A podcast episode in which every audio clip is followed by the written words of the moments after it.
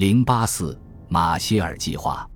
与一战后哈定总统的紧缩政策不同，二战后美国忠实地践行了凯恩斯主义，其中一个重要组成部分就是通过欧洲复兴计划，也就是我们常说的马歇尔计划，继续扩张着信贷。之所以称之为马歇尔计划，是因为这个计划是由时任美国国务卿乔治 ·C。马歇尔将军在哈佛大学接受授予他的荣誉学位时发表的讲话中公之于众的。马歇尔基金会公布的事情经过颇有事先预谋的意味。当马歇尔将军要在1947年6月第一个星期去哈佛大学接受荣誉学位时，美国国务院致电哈佛大学校友联合会理事长，告知马歇尔将军将在下午的校友联合会上发言。而发言稿的素材取材于刘易斯 ·H· 布朗在卢修斯 ·D· 克莱将军的要求下所撰写的德国报告。报告分析，由于战后东西德国分别在苏联和美国的管辖下，两相隔绝，而西部德国无法从德国粮仓的东部德国受益，造成了西部德国令人绝望的饥饿状况。报告建议帮助德国重建，这成为马歇尔计划的基础。发言稿由美国的俄国问题专家齐普伯伦执笔，力陈欧洲经济所处的悲惨境地，欧洲的复苏无望及其对美国经济的致命影响。同时表明，我们的政策不针对任何国家和主义，而是针对饥饿、贫困、绝望和混乱。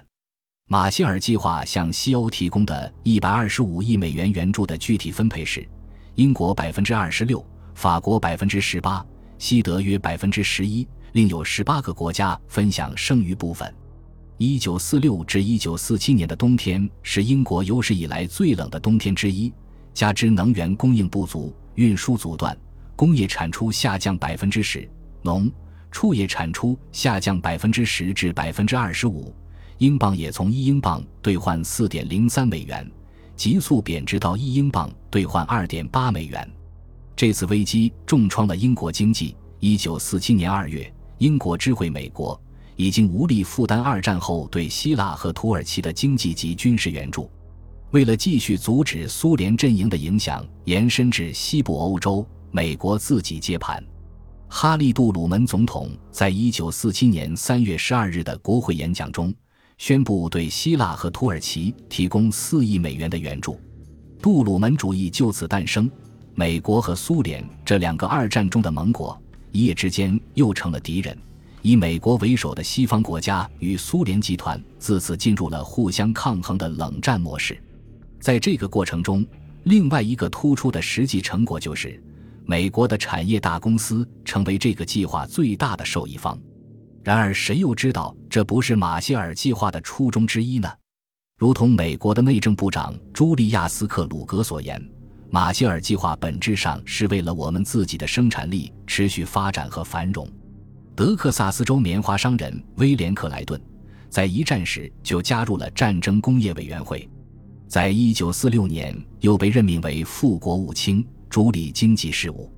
他当时直截了当地说：“我们需要市场，很大的市场来做买卖。”战争中被摧毁的最厉害的西德和意大利，从马歇尔计划中获得的资助虽然少，但是复苏的最快；而获得最多资助的英国和法国，复苏的步伐则落后于西德和意大利。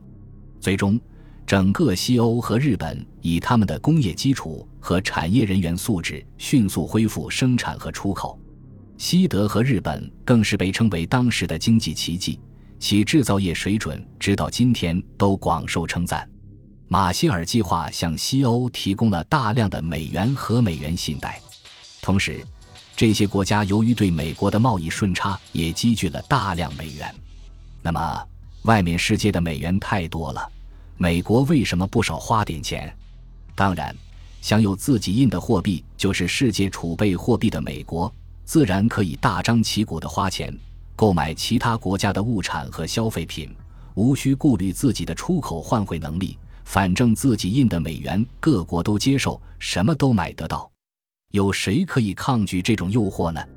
然而需要担心的是，大家都拿着美元来换黄金的时候，